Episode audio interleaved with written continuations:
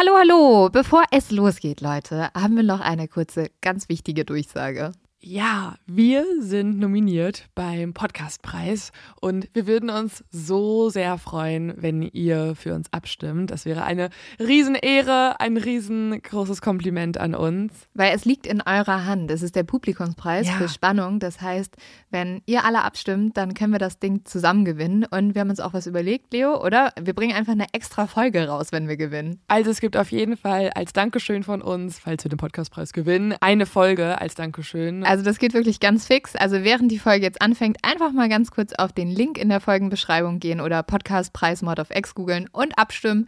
Dankeschön! Dauert nur wenige Sekunden und man muss sich auch nicht registrieren. Und jetzt geht's los mit der Folge.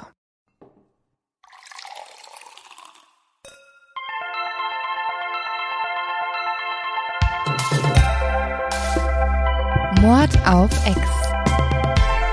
Der internationale True Crime Podcast.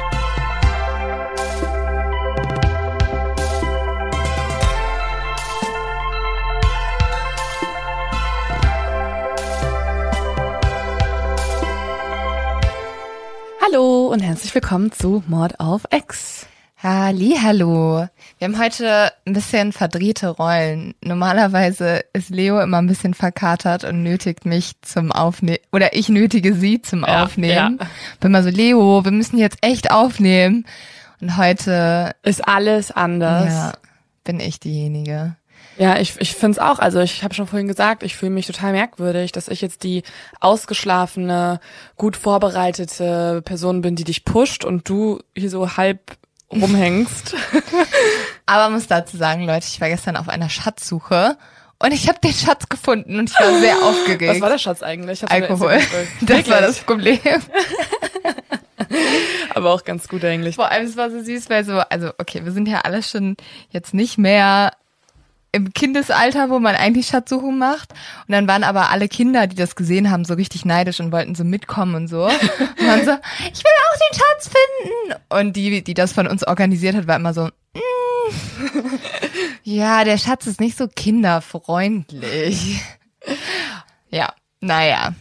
Aber irgendwie findest du nicht auch, dass gerade so Schatzsuche und Workshops und Spiele und so voll das Revival hat im Erwachsenenalter? Ja, aber das ist, glaube ich, auch so ein bisschen, also gerade jetzt in Corona-Zeiten, Man muss sich beschäftigen, ne? Ja, also so die, ähm, die ganzen alten Sachen wie Rollschuhfahren, Murmelbahn, Puzzle, also was So halt, hipster, so retro. ja, wird halt gerade wieder voll cool irgendwie. ja. Aber Ja, alle meine Freunde machen auch irgendwelche Workshops und irgendwie Impro-Theater. Ja, also auch zu Hause und ähm, verkleiden sich. Es ist so richtig so Spielezeit und ich find's geil. ich hab auch richtig. Bock drauf. Aber nee, ich, ähm, ja. Spielezeit. Wir haben diesmal ein bisschen anderes zu dumm zu verbrechen, ne? Ja, ähm, ich würde trotzdem mal mit unserem Jingle einmal kurz einstarten.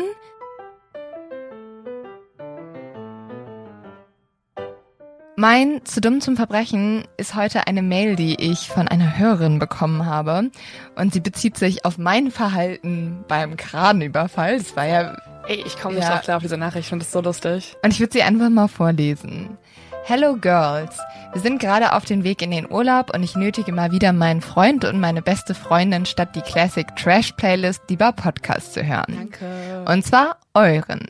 Danke again. Mega lustig, die Kran-Story. Mein Freund und ich sind beide bei der Polizei in München und er hat den Notruf von dir, Lynn, angenommen. Und er hat's mega gefeiert. Ich finde das so krass. Also ich kann, ich komme immer noch nicht drauf klar, dass wir sogar Hörer haben, äh, die halt einfach mal bei der Äh, Polizei sind. Kannst du mal kurz den Rest der Nachricht noch vorlesen? Ja, und dann war noch, ich weiß nicht, ob wir das sagen, weil die sind ja auch bei der Polizei und so. Das, das mit den heißen Schnecken. Ja, komm, wir wurden auch noch als heiße Schnecken bezeichnet. Lieber so, Ja, hallo, das ist die Pointe der ganzen Nachricht. Also, dass der dich wiedererkannt hat und so, scheißegal, heiße Schnecken in der Nachricht, yeah. ja, ja, okay. Nein, aber wie abgefahren, dass so viele Leute uns hören, dass sogar das dann irgendwie aufgegriffen cool. wird. Mega cool. Aber jetzt habe ich auch ein bisschen Angst, wenn ich irgendwo anrufe, weil dann blamier ich mich ja doch doppelt. Ich habe mir ja so gedacht, ja, komm, wenn ist scheiß drauf, niemand kennt eine Lynn Schütze, die juckt ja niemanden. Und da war so jemand so, oh nee, das ist diese True Crimerin, das war ja klar. Oder er war im Auto, die haben sich's angehört und er war so, Moment mal, den Anruf habe ich angenommen. Ja, safe. Richtig. Okay, okay, okay. Weg von dieser, von diesem großen Zufall hin zu meinem Fall für ja, diese Woche und auch für nächste Woche. ist nämlich zwei Teile schon mal vorab, weil ich muss gestehen, als ich den Fall angefangen habe, habe ich auch dir berichtet, war ich die ganze Zeit so, oh, also ich wollte den schon die ganze Zeit machen, aber irgendwie hatte ich gar keinen Bock drauf. Ich weiß auch nicht, weil es war so für mich so ein 0815 Fall und irgendwie ich ich habe das da hat mich nichts gecatcht und ich dachte so, okay, dann mache ich daraus eine kompakte Folge, einfach abhandeln und dann haben wir es mal gemacht, diese Person oder diesen Fall. Und dann, je mehr ich eingestiegen bin, ist mir klar geworden, das ist fast, also ich muss fast zugeben, es ist fast einer meiner am liebsten recherchierten Fälle bisher jemals, weil es mich so krass reingesogen hat. Ja, du bist ganz aufgeregt. Ja, weil ich meine, du hast das ganze Wochenende gefeiert. Ich sehe auf Instagram eine Story nach der nächsten, wo du irgendwie einen Schatz findest und dann trinkt ihr und dann ist hier nochmal die Isa und alles schön. Und ich habe mhm. einfach diesen Mordfall nur gehabt. Das war mein Wochenende. Also ich habe wirklich 48 Stunden in diesem Fall recherchiert. Das ist, ich bin einfach drin im Modus. Aber ist auch ganz geil, muss ich ganz Mega ehrlich sagen. geil. Ja, also unser Nachrichtenverlauf auf WhatsApp war auch die ganze Zeit nur so, okay, es gibt was krasses. Oh mein Gott. so ein Update, wie so ein, so ein, Live-Ticker. Man muss jetzt dazu sagen, also wie man ja schon raushören kann, glaube ich, hast du dir wieder einen Heavy Hitter rausgesucht oder eine oh, das große ich jetzt Person? Also ich weiß ja nicht, um wen es geht. Ich weiß nur, dass du jemand Großes rausgesucht hast. Okay, ja, okay, das ist ganz gut zu Ja. wissen. Ja. Also Ja. deswegen, ich bin voll gespannt, weil wir haben diesmal extra gesagt, du verrätst mir aber nicht, wer es ist. Mhm. Wenn ich dem auf die Fährte komme, sage ich es auch erstmal nicht. Und deswegen oder? sitzt du auch schon wieder hier auf, mit einem Block und einem Stift, ne? Ja, das ist unser neues Ding. Ja, ist echt ein so neues Ding. Ja. Irgendwie müssen wir uns ja hier den, das ist ein bisschen die Spannung halten. Aber gut, dann, äh, Steigen wir ein, mal gucken, wie weit du kommst. okay. Also, wir machen eine kleine Zeitreise mal wieder und auch eine kleine Weltreise, weil natürlich geht's nach Amerika, wohin denn sonst? Und zwar zurück zum 1. Dezember 1989. Es ist ein Freitag und wir befinden uns an der Ostküste Floridas und zwar auf dem John Anderson Drive. Hier fährt ein Streifenpolizist entlang, und zwar kommt dieser Streifenpolizist aus Ormond Beach und sichtet auf seinem Rückweg einen Cadillac, der zehn Meter von ihm entfernt auf einem schmalen Feldweg geparkt wurde. Und zwar steht dieses Auto in einer Art Brandschneise, die normalerweise nur Anwohner nutzen, weil es ist so ein, so ein kleiner Feldweg, der ja so ein bisschen ins Nirgendwo führt, den halt eigentlich keiner benutzt. Und was auch schon merkwürdig ist, ist, dass das Auto kein Nummernschild hat. Und Okay. ja, für einen Streifenpolizist also alle Alarmglocken, die hier schellen und er muss sich mal das Ganze näher ansehen, denkt er sich. Aber was denkt er, was er erwartet? Also ich glaube, wenn ich jetzt dieser Streifenpolizist wäre, würde ich denken, dass jemand seinen Schrottwagen dahingestellt hat oder das ist oder wenn da kein Nummernschild ist, dass da irgendwas Illegales mit passiert ist, irgendwie geklaut oder es soll illegal aufgemotzt werden. Ich weiß nicht. Ich bin kein Streifenpolizist und ich bin auch kein Verbrecher, der es machen würde, aber das wäre meine Annahme jetzt so. Okay. Deswegen gibt er die Fahrgestellnummer an die Zentrale weiter und möchte erstmal wissen, auf wen ist denn dieser Wagen registriert. Die geben ihm zurück, dass er einem Richard Mallory gehört. So, den musst du dir jetzt aufschreiben, Lynn. Aber er hat dir sich das Auto noch nicht mal angeguckt, ne?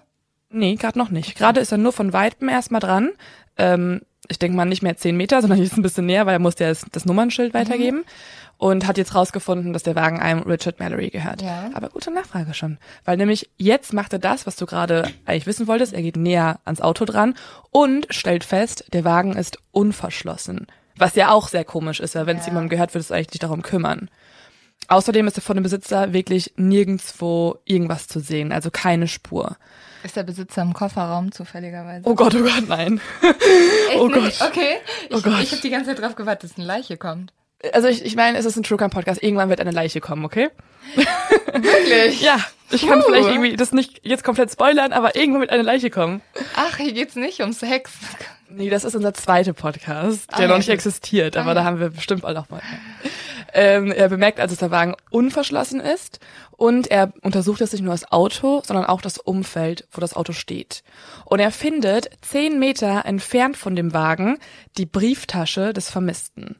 Also er sieht dass da irgendwas in einer Sandkuhle verbuddelt wurde und er holt es raus und es ist die Brieftasche, da drin sind Ausweispapiere, also auch seine Geldkarte, seine Visitenkarte, jedoch kein Bargeld. Deswegen der Täter oder eine weitere Person wahrscheinlich Ihn die- ausgeraubt. ihn hat. ausgeraubt hat, genau. Außerdem findet er auch neben dem Auto eine braune Papiertüte mit einer halbleeren Flasche Wodka Smirnoff und zwei benutzten Plastikbechern. Okay. Mhm. Und die Plastikbecher, na, konnte man da schon DNA identifizieren und schauen, wem das Nee, gehört? Also es ist immer noch die Zeit, wo das, das Verfahren noch nicht so Ah, entwickelt okay. war. Ja. Genau, also wir sind, wie gesagt, im Jahr 1989, 1. Dezember. Und was man hier weiß, ist, anhand der Becher weiß man, es sind zwei Personen. Oder er hat mit jemandem getrunken. Ja, Also, genau, ne? das könnte ja auch sein. Genau, also er hat mit irgendjemandem getrunken oder zwei Personen haben getrunken, irgendwie sowas. Irgendwer war auf jeden Fall im Auto dran, das weiß man auch. Es wurde nicht einfach nur da abgestellt, sondern da wurde noch irgendwas gemacht. So, dann kehrt der Beamte zum Wagen zurück und untersucht jetzt auch mal den Innenraum, weil draußen waren ja schon sehr viele Indizien, die auf eher was, ja, ein Verbrechen hindeuten. Deswegen, was ist eigentlich innen drin passiert? Und auch hier wird er stutzig. Er findet nämlich, also er hat ja davor schon die Brieftasche gefunden und weiß durch die Ausweispapiere von Mallory, dass Mallory 1,80 groß ist, 80 Kilogramm schwer und Brillenträger. Er findet jedoch den Sitz viel zu weit nach vorne gestellt, ans Lenkrad heran, als dass es für eine Person dieser Größe normal wäre. Also Welche Person ist dann der Sitz eingestellt? ja, normale, also wenn Mallory das Auto gefahren wäre, dann wäre es ja für eine 1,80 große, 80 Kilogramm schwere Person eingestellt. Und er ist viel zu weit nach vorne gestellt, sodass es eine kleinere Person sein muss, die es gefahren ist als letztes, verstehst du? Aber okay, 1,80 für einen Mann ist ja schon nicht riesig. Aber es war noch weiter nach vorne gestellt als 1,80. Ja, das heißt, vielleicht hätte es auch eine Frau gefahren? Eine Frau oder ein kleiner Mann, würde Ja. man jetzt annehmen, genau, ja. Okay. Ey, du bist ganz schön gut. Ja, klar, Leo. Okay. Also das können wir jetzt schon mal merken. Ähm, außerdem findet er eine weitere Sache, bei der kannst du auch mal dann deine Meinung hinzusteuern, nämlich an der Rückenlehne des Fahrersitzes sind Flecken, die ziemlich dunkel sind und ja, worum könnte es sich hierbei handeln? Blut? Ja, und das nimmt auch er an. Und obwohl er Streifenpolizist ist und nichts gegen Streifenpolizisten, ihr seid bestimmt auch sehr gute Polizisten, ähm, hat er da auch ganz schön schnell Rückschlüsse gezogen, dass es sich um Blut handeln könnte. Und ruft dann daraufhin die Spurensicherung, weil das übersteigt jetzt auch seinen Bereich. Außerdem hat er auch noch hinten auf der Rückbank Mallorys Brille gefunden. Und wir wissen ja durch den Ausweis, dass Mallory eigentlich Brillenträger ist. Das heißt, irgendwas muss ihr passiert sein, weil er würde nicht einfach seine Brille dahinter lassen. Ja, es deutet ja mehrere Sachen drauf hin, dass was passiert ist. Ja, also ist wirklich jetzt, das ist, das, ja, jetzt gibt's schon echt ein paar Indizien. Okay. So, die Aber von ihm ist halt keine Spur. gar keine Spur. Man weiß nicht, wo er ist. Er wurde auch nicht vermisst gemeldet und auch nicht das Auto, weil normalerweise, wenn du sonst das Nummernschild überprüfst und das Auto irgendwie ja eine andere Meldung erfahren hat, dann würde das dem Polizisten ja angezeigt werden. Das ist auch irgendwie schon kein gutes Zeichen eigentlich für einen Überfall zum Beispiel. So, die Spurensicherung kann feststellen, dass das Auto innen drin mit einem Tuch gereinigt wurde, was auf einen Täter hinweist, der weiß, was er tut. Und nun ist sich auch die Polizei in diesem Fall ja schon sicherer, dass es mindestens Raub war oder ein Überfall. Außerdem wissen wir, das ist jetzt ein anderer Sidefact, dass der Täter anscheinend auf Wodka Smirnoff steht. Super wichtig. Das wollte ich einmal noch an dieser Stelle hier anbringen, weil er damit auch ähm, sehr gut in unser Podcast-Konzept passt. Wäre geil, wenn die so beim Verhör so fünf Kandidaten hätten und dann müssen die alle Wodka Smirnoff trinken und der, der lecker sagt, da sind die so, ja, du bist es, raus. Vor allen Dingen so hätte der Täter nicht ein bisschen eine andere Marke noch investieren können, weil er weiß, dass das halt auf ihn vielleicht später hinführt, wäre ich so, okay, ich möchte ein bisschen stilsicher wirken, ich hole mir jetzt einen teuren Alkohol. Aber ich finde Wodka Smirnoff cool. Ist das schon cool? Aber, also, jetzt nicht, um Vorurteile zu bestätigen, aber könnte der Täter Russe sein? Oder Alkoholiker, weil wir das auch nochmal in den Raum werfen, könnte es Lynn oder Leo sein. Ja, stimmt. Okay, nein, weg von diesen Sachen. Also, wir wissen, irgendwer hat dort Alkohol getrunken und vielleicht auch zwei Personen. Die zuständige Polizei des Volusia County, also das County, wo es alles passiert, vermutet halt ein Verbrechen und schaltet nun auch die Polizeibehörde in Clearwater mit ein. Die ist ähm, für solche Sachen dann zuständig, die ein bisschen größer sind. Und die machen jetzt Folgendes. Sie fahren zu Mallorys Wohnung und prüfen erstmal, ja, vielleicht pennt er ja einfach auf dem Sofa, ist er da, whatever, ist nicht da. Dann fahren sie zu seiner Arbeit. Er hat nämlich einen Reparaturdienst für Fernseher und andere Elektrogeräte und sie gucken, ob er wenigstens in seinem Laden irgendwie gesehen wurde, doch der Laden ist geschlossen. Richard Mallory ist 51 Jahre alt, er ist geschieden, also hat keine Familie, keine, keinen Sohn, keine Tochter oder keine aktuelle Ehefrau. Ähm, er hat aber eine Lebensgefährtin, von der er sich erst vor kurzem getrennt hat. Und mit dieser redet die Polizei nun.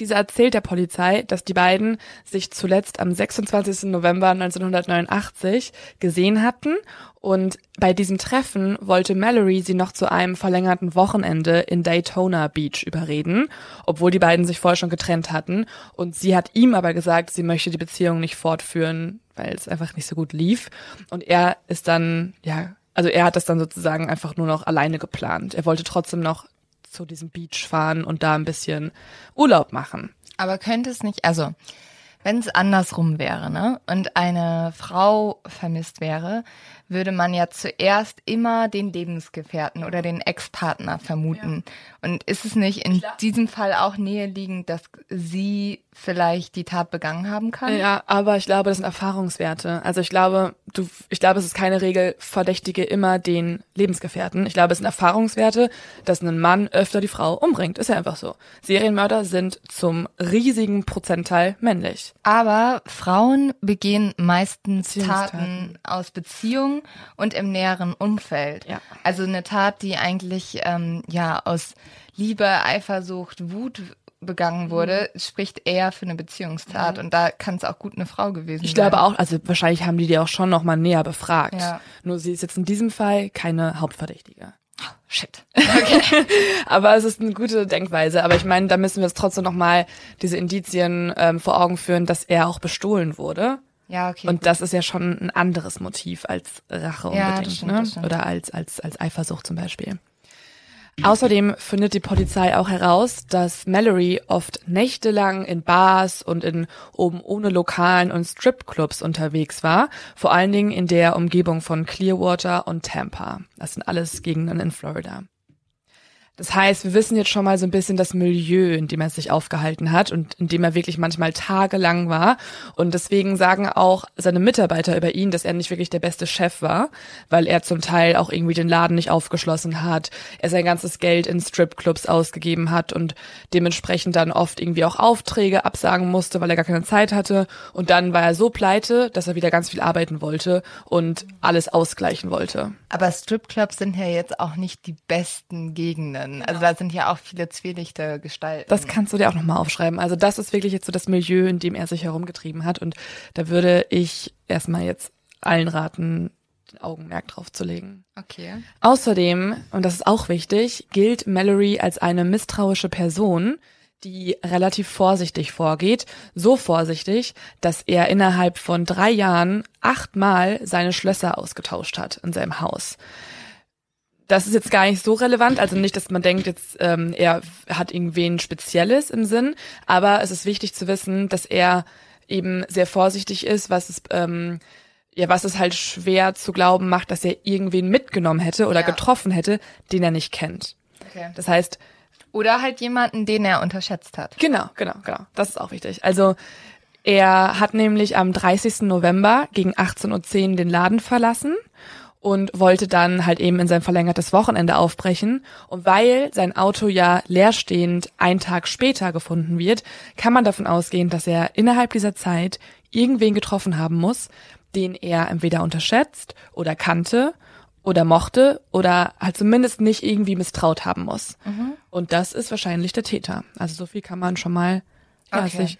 Und hier ist die Frage, lebt Mallory noch? Ist Mallory bei dieser Person oder ist er einfach verschollen? Und dafür müssen wir uns jetzt ein paar Tage später, also zwölf Tage später, um genauer zu sein, nach Volusia County begeben. Es ist der 13. Dezember, immer noch im Jahr 1989 und wir sind wieder in Florida auf einem Feldweg dicht an der vielbefahrenen Interstate 95. Das ist eine Straße, die durch Florida führt und auch sehr wichtig für diesen Fall ist. Hier suchen zwei Männer nach Metallschrott.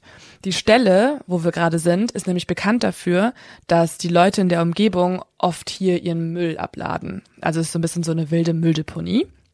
Dieses Mal finden die Männer jedoch nicht das erhoffte Metall, nach dem sie eigentlich suchten, sondern sie finden eine Leiche. Diese Leiche ist mit Kartons und mit dem Rest eines roten Teppichs bedeckt, sodass man diese Leiche eigentlich nicht so einfach finden sollte.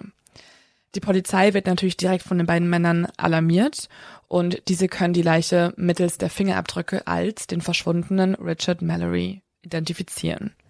Außerdem kann man auch den Modus operandi erkennen. Er wurde nämlich mit vier Schüssen in dem Brustbereich getroffen und getötet. Außerdem wurde eine Waffe vom Kaliber 22 benutzt und da ist nochmal interessant, das ist nämlich eine eher leichtere Waffe. Das können wir jetzt auch merken, die man leicht mit sich rumtragen kann. Außerdem ist es, glaube ich, auch die Waffe, die fast jeder unserer Serienmörder jemals benutzt hat, oder? Ja.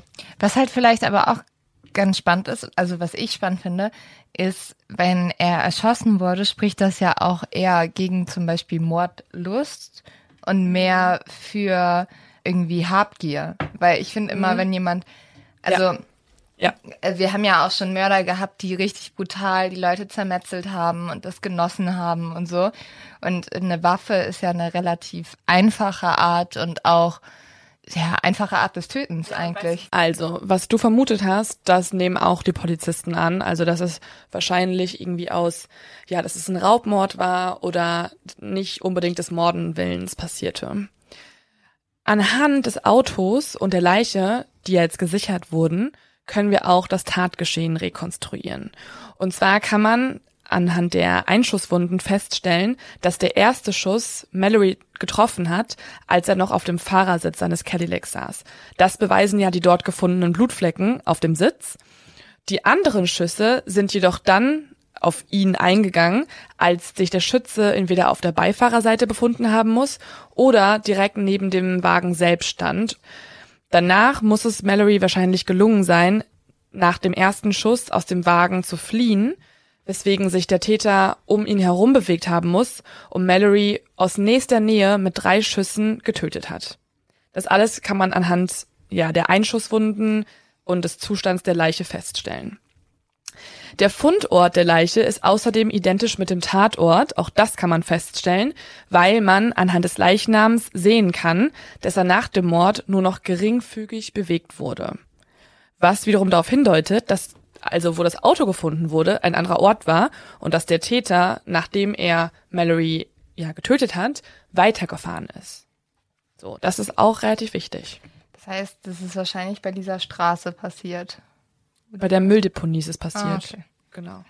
Und dann, wo das Auto gefunden wurde später, da ist der Täter dann, ja, mit irgendwem hingefahren. Und weil wir ja zwei Becher hatten. Ach so, dann wahrscheinlich waren es doch zwei Täter. Könnte man vielleicht auch denken. Das sind alles Fragen hier im Raum oder ah. auf deinem Zettel. Ah. So, jetzt gibt es einen zuständigen Ermittler, der auf den Fall zugewiesen wird, und das ist Larry Horzeppa. Und der macht nun Folgendes. Er fährt erstmal bei Mallory zu Hause vorbei. Er möchte nämlich jetzt herausfinden, hat es, gibt es hier irgendwen, der mit Mallory ja Probleme hatte? Hat er vielleicht irgendwo einen Hinweis hinterlassen? Irgendwas? Und was er findet bei ihm zu Hause, ist tatsächlich ganz schön interessant. Neben dem Telefon im Haus liegt nämlich ein Zettel. Auf hm. diesem Zettel stehen zwei Telefonnummern und Namen. Die Namen sind Chastity und Danielle. Okay, und wer sind diese Leute? Das kann man auch herausfinden. Es handelt sich um zwei Prostituierte aus Tampa.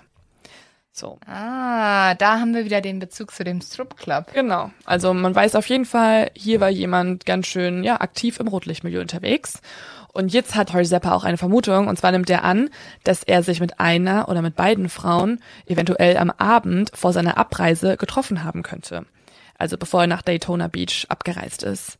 Also könnte die Täterin auch eine Sexarbeiterin gewesen sein? Ja, das ähm, vermutet Harzeppa jetzt, also speziell halt Danielle oder Chastity. Das könnten die Täterinnen oder eine der Täterinnen gewesen sein. Gerade weil Sexarbeiterinnen haben ja auch nicht so viel Geld. Ja. Die haben ja das Geld mitgenommen. Also zumindest jemand, der Geldnot hat, genau, ja. Außerdem, und jetzt wird's ein bisschen brenzlig für speziell Chastity, wurde Chastity das letzte Mal um 1 Uhr nachts am 1. Dezember gesichtet, und zwar in der Tampa Bar 2001 Odyssey. Und danach ist sie untergetaucht bis Mitte Dezember. Bis dahin weiß man nicht, wo sie ist.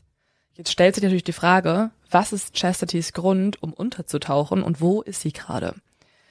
Deswegen befragt die Polizei dann auch die Clubbesitzerin und den Ex-Freund von Chastity und die beiden bestätigen, dass es sehr wohl die Täterin sein könnte. Wow, okay. Ja. Äh, Warum? Ja, weil sie angeblich, also Chastity, hätte angeblich gegenüber beiden Personen bestätigt, dass sie Mallory umgebracht hat.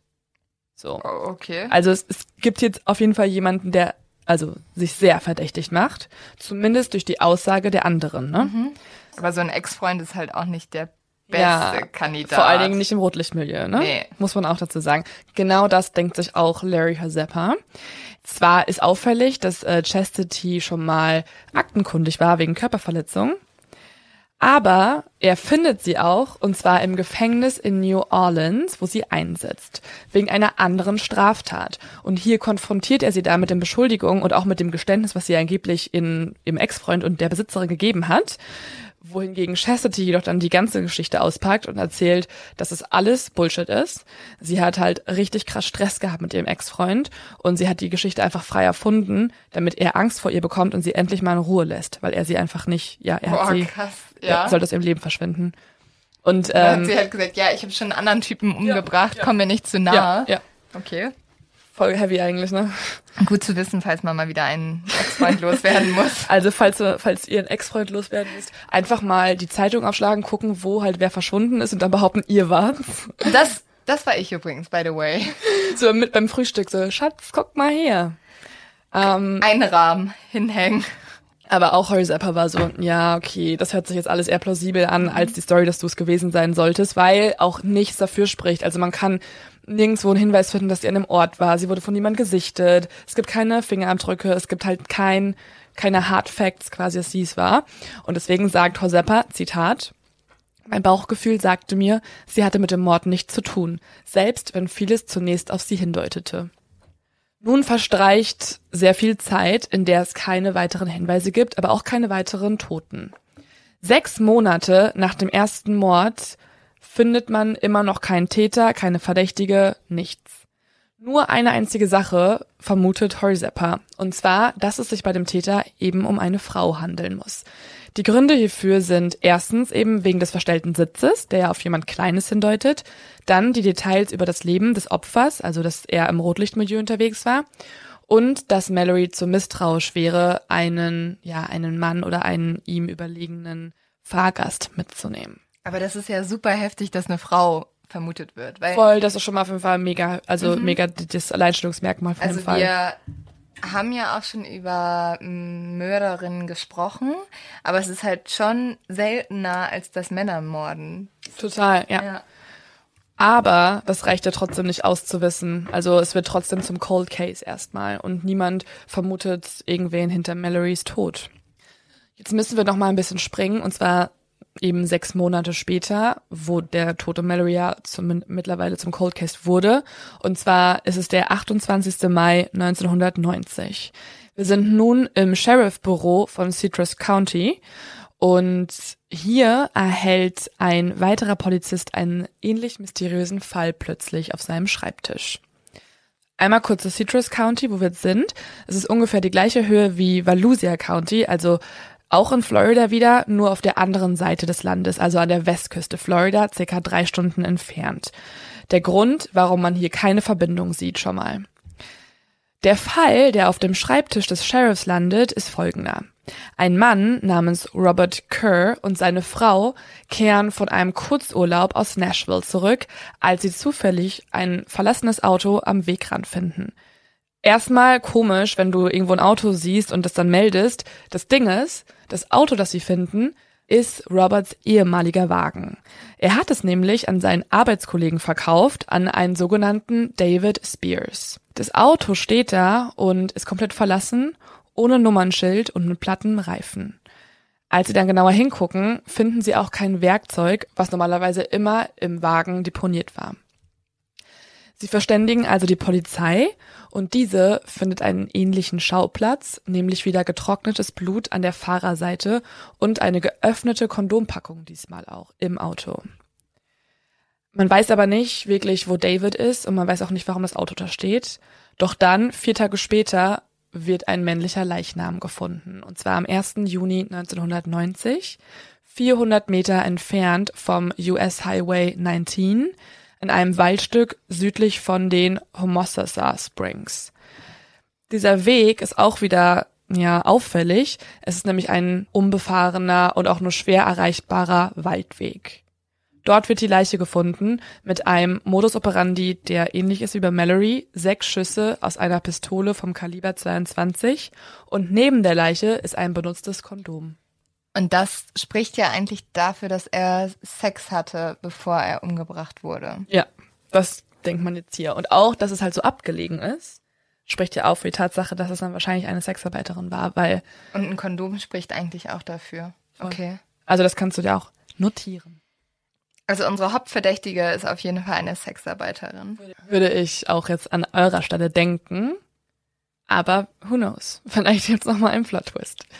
Aber was wir wissen können, sind die Fakten über David Spears, den wir uns jetzt mal genauer angucken. Und zwar ist David 43 Jahre alt und aus Winter Gardens, einer Gemeinde westlich von Orlando. David arbeitete als Lademeister für Universal Concrete, also eine Betonfirma, und lebt eigentlich in einem Wohnwagen neben seinem Betonmischwerk in der Woche, am Wochenende jedoch bei seiner Ex-Frau. Bisschen merkwürdig für jeden jetzt wahrscheinlich, aber man muss dazu wissen, dass die beiden sich 1984 geschieden haben, jedoch nicht so richtig voneinander lassen können. Also sie sind danach auch noch eng befreundet, leben weiterhin zusammen und haben sich sogar dann auch 1989 wieder neu verlobt. Ich wollte gerade sagen, also ich glaube, dass man einfach nur befreundet und ist und dann zusammen wohnt, geht nicht. Ja. Da muss schon wieder was. Ich glaube, die hatten auch, also das sagen auch die Kinder. Er hat nämlich ähm, eine Tochter und einen Sohn. Und ja, es war schon, also die Eltern waren schon, die haben sich auch wieder verlobt. Was wiederum auch dann ein ganz schöner Schock ist, wenn du dann drüber nachdenken musst, dass ja ein Kondom gefunden wurde. Und ja. er sie dann offensichtlich halt ihr fremdgegangen ist. Aber Leo, kleiner Schock für dich. Leider gehen sehr viele Männer ihren Frauen fremd und vor allem, es gibt auch viele Männer, die, wenn sie zu Prostituierten gehen, das gar nicht als Fremdgehen ansehen. Oh Mann, ey. Obwohl ich würde es auch weniger als Fremdgehen ansehen, als wenn es eine Mhm. Wenn, ah. Ich ich, glaube, ich fände es weniger schlimm, wenn für den Sex bezahlt Ich habe darüber ehrlich gesagt noch kein, nicht nachgedacht, aber vielleicht ähm, habe ich doch eine Meinung der nächste Folge dann dazu. Ja, ja, ja. Ich, keine Ahnung. Also aber hier egal. ist die Familie deswegen natürlich erstmal schockiert, aber auch, weil er ähm, normalerweise sehr pünktlich ist und an dem Abend, wo er dann halt mit dieser Prostituierten geschlafen hat, war er eigentlich verabredet und zwar mit seiner Ex-Frau. Und normalerweise kommt er immer zuverlässig zu Hause an. Wenn nicht, dann ruft er eigentlich sie auch aufs Handy an, sagt, dass er sich verspätet. Und deswegen sind sie halt schockiert, dass er sogar in die entgegengesetzte Richtung gefahren ist, weil sein Zielort wäre woanders gewesen, so. Das heißt, er muss ganz bewusst gewusst haben, er verspätet sich. Am 6. Juni 1990 wird eine dritte Leiche gefunden. Diese befindet sich knapp 50 Kilometer von dem letzten Tatort entfernt in Pasco County, auch Florida. Und sie ist nackt. Warte mal ganz kurz. Ja. Du redest ja jetzt schon von der dritten Leiche. Das heißt, wir sprechen ja von einem Serienmörder ja. oder einer Serienmörderin. Ab jetzt auf jeden Fall. Krass, okay. Aber eine weibliche Serienmörderin. Ich muss sagen, bei mir klingen gerade alle Alarmglocken. Ich weiß, von wem du redest, aber vielleicht der ein oder andere auch. Das, äh, wow, ich finde immer das deswegen, ich weiß gar nicht, was ich da gerade zu sagen soll. weil, aber hätte mich auch gewundert, wenn du, ja, weil, ja, Heavy Hitter und ja. so weiter. Aber weibliche Serienmörderinnen sind ja auch sehr selten. Obwohl wir schon, also die weiblichen Serienmörderinnen sind meistens sehr ähnlich, weil sie mit Giftmorden oft ihre Familie oder Freunde ermorden und die, die wir jetzt hier haben, sie mordet ja eher wie ein Mann. Ja, ich wollte gerade sagen, ne? ich wollte jetzt auch noch nicht zu viel verraten, aber es ist ja das erste Mal anscheinend und deswegen wahrscheinlich auch die für die Polizei so ungewöhnlich, dass eine Frau halt nicht aus Beziehungsmotiven mordet, sondern sie mordet sehr unkontrolliert. Ja. Okay, spannend, ja, erzähl weiter. Schade, jetzt weißt du nach der dritten Leiche schon, wer es ist. Aber naja, wir machen trotzdem weiter und tu mal so, als ob du noch weiter mitraten müsstest, okay? ja, komm. Vielleicht, also vielleicht kannst du ja erraten, wie sie dann gefasst wird oder so. so. Wir wissen also, es handelt sich hier um eine Serien, wahrscheinlich eine Serienmörderin zu dem Zeitpunkt, aber durch unsere Gespräche gerade eigentlich schon safe eine Serienmörderin, ähm, die jetzt schon drei Opfer auf ihrer Liste hat und den dritten Mann, den sie ermordet hat, muss sie mit einer, ja, wieder mit der gleichen Waffe ermordet haben, also auch mit einem Kaliber 22 und durch neun Schüsse. Der Modus operandi bleibt also gleich. Das Problem ist, man kann leider keine Fingerabdrücke finden, weil die Leiche schon in einem stark fortgeschrittenen Verwesungsprozess ist. Auch eben, weil es alles in Florida passiert. Das muss man sich auch immer wieder vor Augen führen. Es ist ein Land, in dem es sehr schwül ist, sehr heiß ist und die Leichen sind ihr definitiv sehr viel schneller am Verwesen als beispielsweise in, ja, im Norden Nordamerikas. Deswegen ist die Identifizierung der Leiche auch vorerst nicht möglich. Das Einzige, was man feststellen kann, ist, dass es wahrscheinlich fünf Tage vorher passiert sein muss, der Mord, also am 1. Juni. Der verantwortliche Ermittler ist nun Tom Muck. Das Ding ist, Horzeppa recherchiert ja in einer anderen Gegend Floridas. Nun ist es ja immer schwierig bei Serienmördern, vor allen Dingen noch in der Zeit, vor allen Dingen bei Frauen, das hätte man niemals auf dem Schirm gehabt, arbeiten die Behörden erst sehr spät zusammen, weil man erst immer von Einzelverbrechen ausgeht, also von Beziehungstaten, von irgendwas, worauf das Umfeld schließen könnte. Tom Mack hat jedoch vom Fall in Citrus County gehört und informiert die dortige Behörde. Und das ist wirklich ein Durchbruch, weil jetzt kann man halt eben diese beiden Taten verbinden.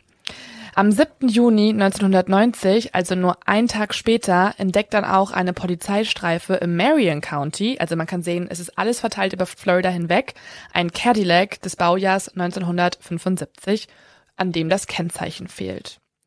Der Wagen parkt in der Nähe der Interstate 75, die Straße vom Anfang, wo auch Mallory verschwunden gegangen ist, nordöstlich der Gemeinde Marion Oaks.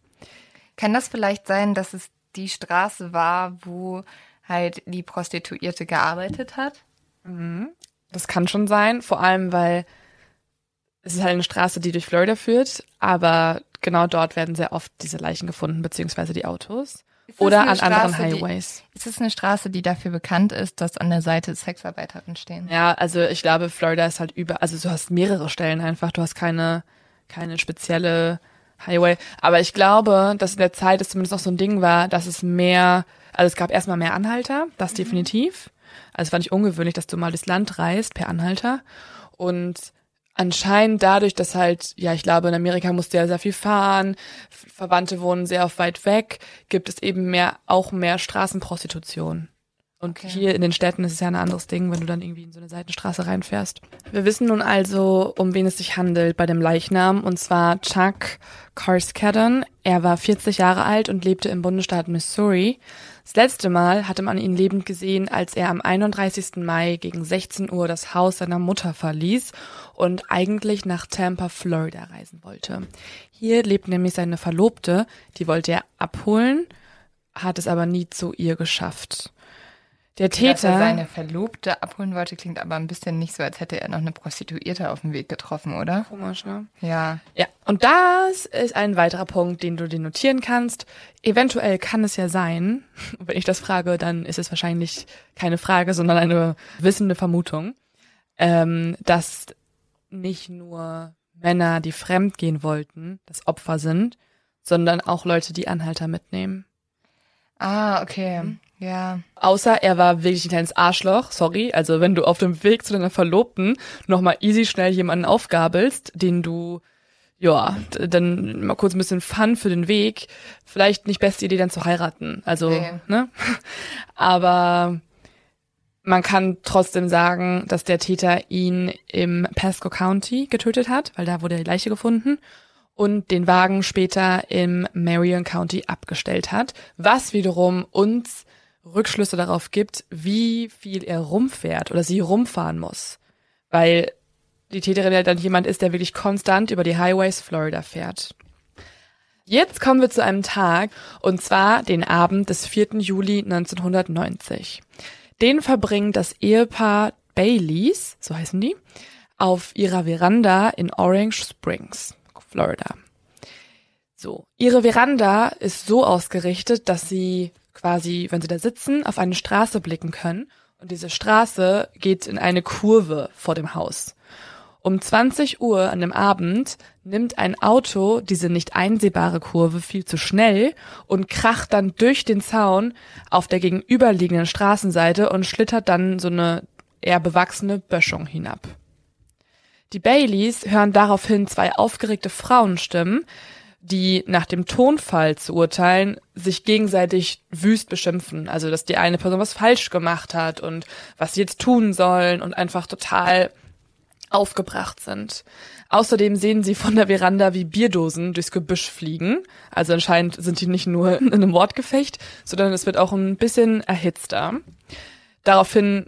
Aber Bierdosen, also Alkohol? Ja. Ah. Gut. Ich sehe, wie du zwei Sachen verbindest. ähm, die Baileys finden das auch alles ein bisschen komisch. Vor allem wollen sie, glaube ich, auch einfach helfen. Wenn jemand da einen Unfall hat vor der Haustür, dann hilft man auch normalerweise. Und sie gehen dann zum Unfallort, woraufhin dieses Geschrei wirklich schlagartig verstummt.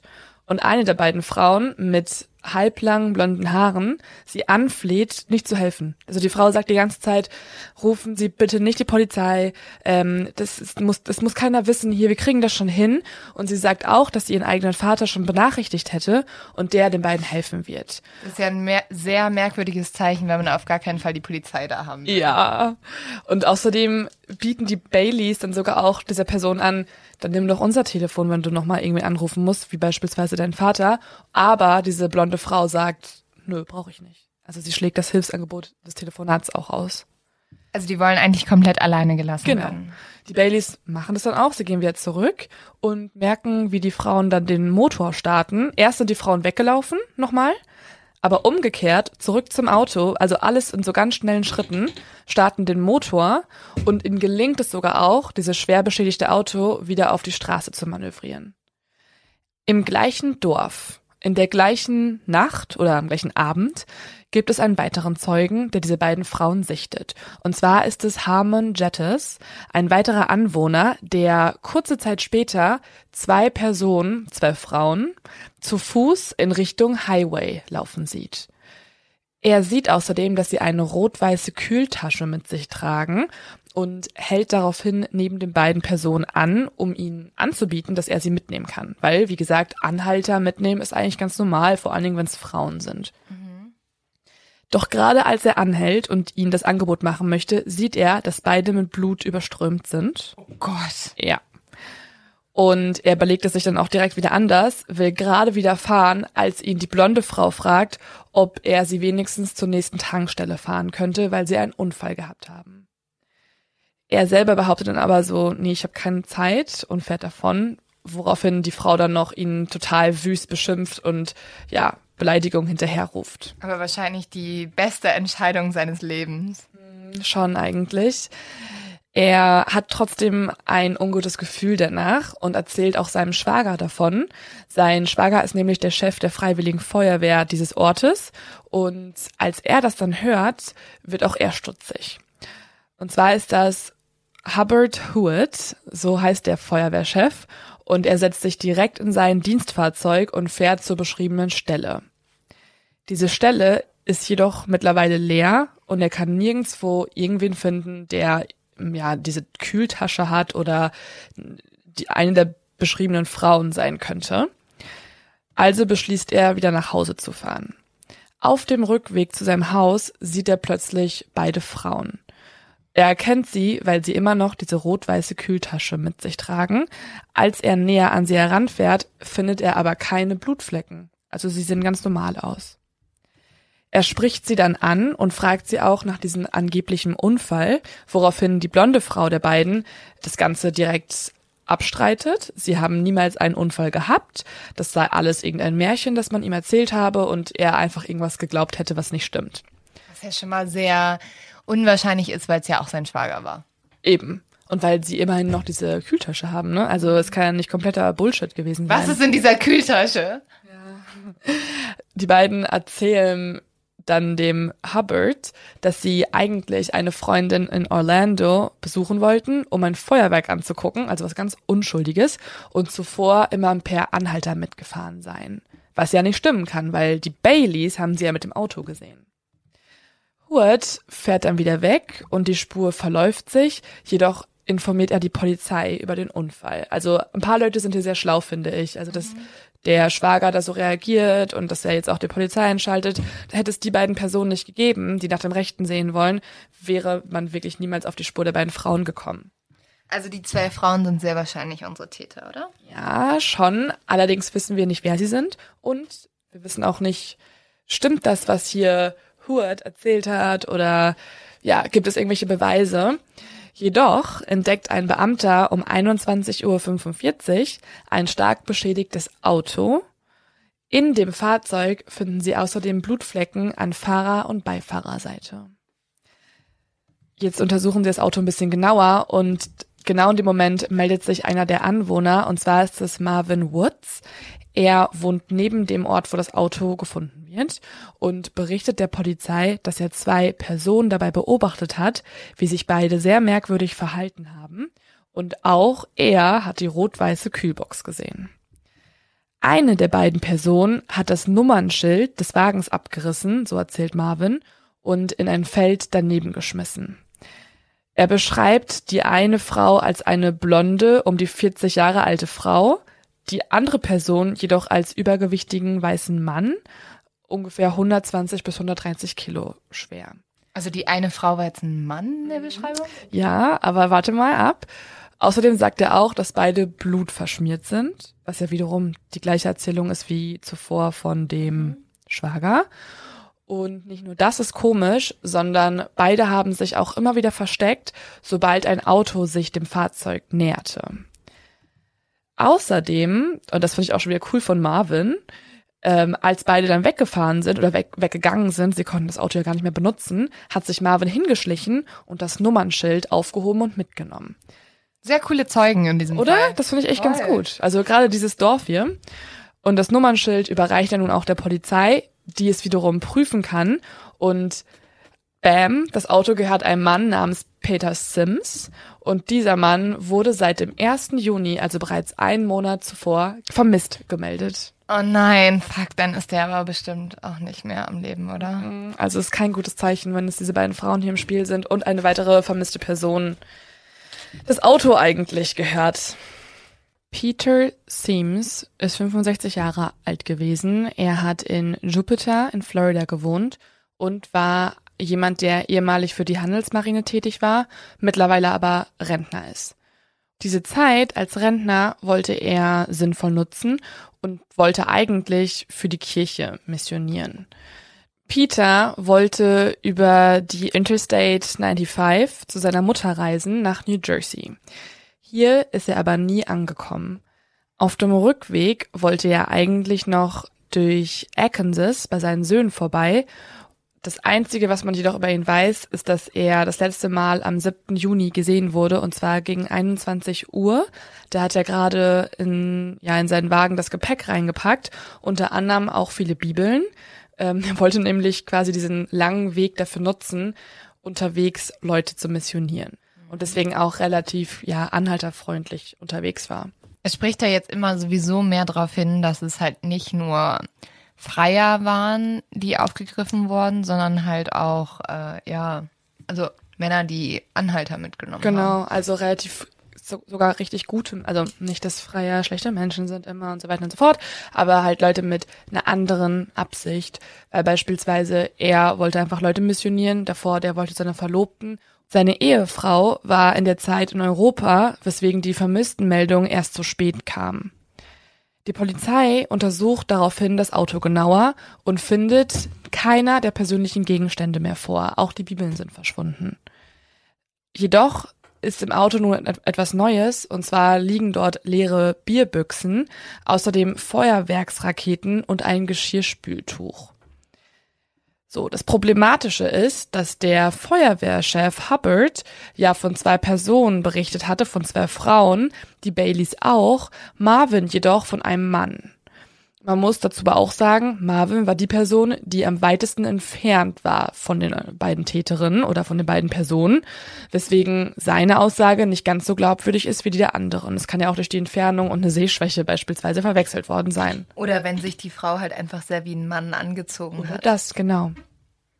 Außerdem hat Hubbard ja von keinem Blut berichtet, die anderen schon von blutverschmierten Personen berichtet. Deswegen befragen sie ihn erneut, also die Polizei befragt den Feuerwehrchef erneut. Also er besteht immer noch weiterhin darauf, dass sie kein Blut an sich hatten.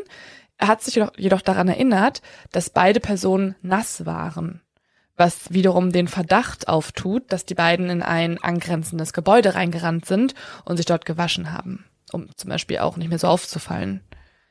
Er kann die beiden Personen auch genau beschreiben, die erste Frau beschreibt er mit 1,75 Meter groß bis 1,80, knapp 60 Kilo schwer.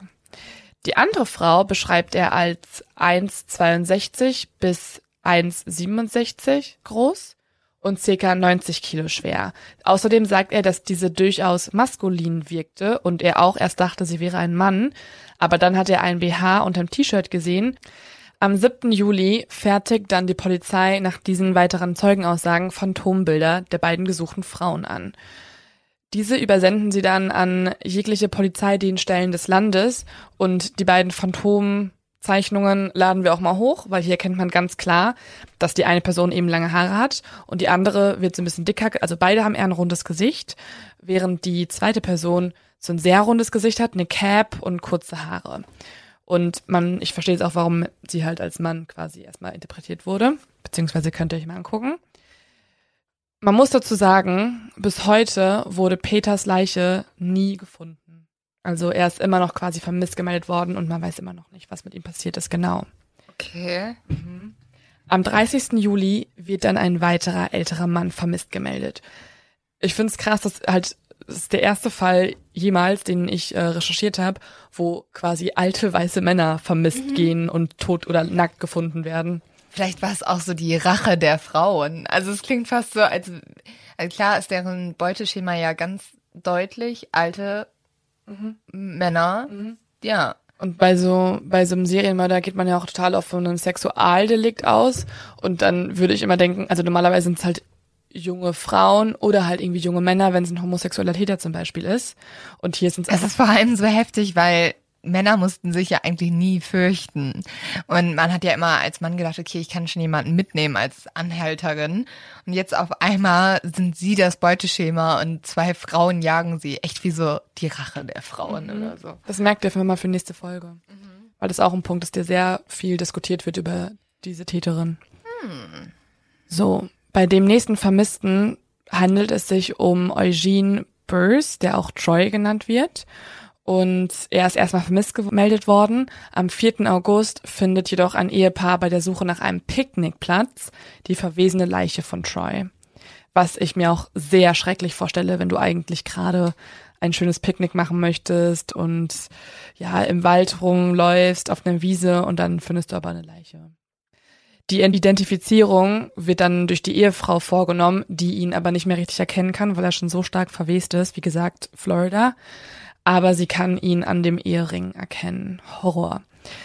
Die Todesursache, also der Modus operandi, ist wieder das gleiche. Schüsse, diesmal zwei Schüsse, mit einer Waffe vom Kaliber 22. Außerdem fehlt auch hier das Portemonnaie des äh, Opfers und dieses hatte eigentlich Tageseinnahmen in Höhe von über 300 Dollar. Am 12. September 1990 wird eine weitere Leiche gefunden und hierbei handelt es sich um Dick Humphrey.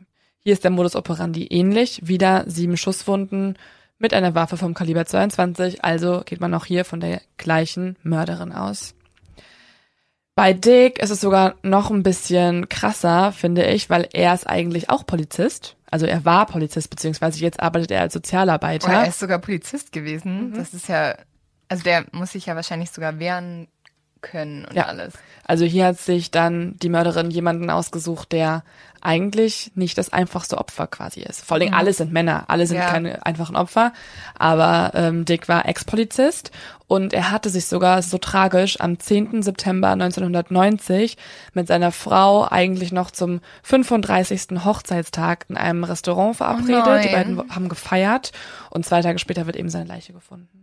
Am 17. September treffen sich dann sämtliche beteiligte Ermittler und tragen ihre Ergebnisse zusammen, weil auch sie mittlerweile von einer Serienmörderin ausgehen, die für alle diese Taten verantwortlich ist, die weiterhin über die Highways fährt durch Florida und es auf meistens verheiratete oder irgendwie Verlobte, irgendwie mit Familie eigentlich bestehende, mittelalte weiße Männer aus der Mittelschicht abgesehen hat. Also eine Zielgruppe, die es sonst so noch nicht gab in Amerika. Und es gab auch, das ist das Heftigste für alle Ermittler, niemals eine Serienmörderin wie diese.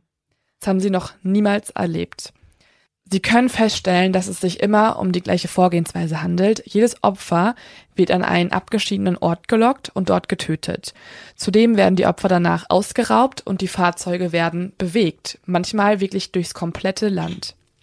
Alle Ermittler sind sich sicher, es war mindestens eine Frau beteiligt, eventuell auch zwei Frauen. Dafür sprechen nämlich aus Sicht der Beamten mehrere Indizien. Der Täter verstellt immer den Fahrersitz, weil der Täter eben eine kleinere Statur hat. Außerdem sind die meisten Opfer, zum Beispiel auch Mallory, der vom Anfang, bekannt dafür, niemals ihnen unbekannte männliche Anhalter mitzunehmen. Der Täter verwendet eine kleinkalibrige Waffe, welche eine kompakte Größe hat und normalerweise auch bei Frauen beliebt ist. Außerdem zielt der Täter oder die Täterin in diesem Fall ja meistens auf die Brust, was wiederum auch öfter Frauen zugeordnet wird. Nicht nur, weil Männer öfter auch geübter sind und deswegen auch in den Kopf reintreffen können, sondern auch, weil durch Erfahrungswerte ungeübte oder beziehungsweise weibliche Schützinnen eher auf den Torso zielen. Es gibt da auch so Theorien, dass irgendwie Frauen es nicht ertragen würden, wenn bei der Beerdigung der Top, der Kopf so weggeblasen ist und das so, okay. was ich aber ist irgendwie nicht so ganz so die beste Theorie finde, weil ich meine, okay. sie ja eh schon, als wenn sie sich jetzt irgendwie Gedanken macht über die Beerdigung und so weiter. Und ich glaube, also tatsächlich, ich habe jetzt gerade mal nachgedacht, wenn ich auf jemanden schießen würde, würde ich auch am ehesten in die Brust schießen. Ja. Einfach weil man denkt, man kann besser treffen. Man halt, ja, am ehesten. Ja. Ja. Außerdem, und das finde ich, also zumindest für mich ist es am überzeugendsten, gibt es ja auch die Zeugenaussagen über zwei Frauen, weswegen ich auch denke, es muss mindestens eine Frau gewesen sein, wenn nicht sogar zwei. Ja, wenn man die zu zweit gesehen hat, deutet das ja sehr darauf hin. Ja, oder das, also dass irgendwer von den beiden auf jeden Fall dafür verantwortlich ist. Außerdem gibt es einen weiteren Tatsachenbericht, der viele Ermittler glauben lässt, dass es auch zwei Frauen sind, nämlich Dick Humphrey, die letzte gefundene Leiche. Ihr Besitz wurde entlang eines Highways an beiden Straßenseiten gefunden. Also da ist ein Auto hergefahren und hat es rechts und links aus dem Fenster geworfen. Deswegen mhm. einige der Polizisten davon ausgehen, es muss zwei ja, Mörderinnen oder ja Täterinnen, total, die es aus beiden Fenstern rausgeworfen haben. Sie vermuten nun also etwas, das es wirklich noch nie gegeben hat. Eine weibliche Serienmörderin dieser Art, beziehungsweise noch absurder, ein Serienmörder-Duo, das über die Highways in Florida fährt und weiße alte Männer abschießt. Könnte das vielleicht sogar ein Pärchen gewesen sein? Also ein Serienmörder-Paar? Eventuell. Weil das, also ich bin gerade am überlegen. Oder zwei Best Friends. Ja, also beste Freunde oder Schwestern oder irgendwas, aber du musst schon sehr engen Bond haben, um zu beschließen, du machst sowas. Also, weißt du? Mhm. Voll. Kannst du dir auf jeden Fall schon mal aufschreiben, dass es diese Vermutung gibt. Die Medien berichten nun auch immer mehr. Also es gab ja jetzt wirklich viele Opfer und natürlich berichtet man darüber. Und Panik breitet sich auch in Florida aus, sodass viele Leute niemanden mehr ins Auto reinlassen. Also Anhalter werden stehen gelassen, Anhalter werden nicht mitgenommen und alle sind auf der Hut. Trotz allem findet man am 19. November 1990 eine weitere Leiche, und zwar die von Walter Gino Antonio. Er ist 64 Jahre alt und hat vorher als Sicherheitskraft gearbeitet. Die Tatsache, dass man trotzdem noch eine weitere männliche Leiche findet, deutet darauf hin, dass es, also das bestätigt alle Ermittler, es muss eine Frau gewesen sein, weil nachdem überall Warnungen ausgesprochen werden und alle Angst haben vor irgendwen, der auf den Straßen rumfährt und Leute ermordet, gibt es immerhin noch ein weiteres Opfer, was auf einen ja eher lieb wirkenden Täter hindeutet, beziehungsweise Täterin. Antonio hatte die Angewohnheit, auf jeder Tankquittung den aktuellen Kilometerstand seines PKWs penibel zu notieren.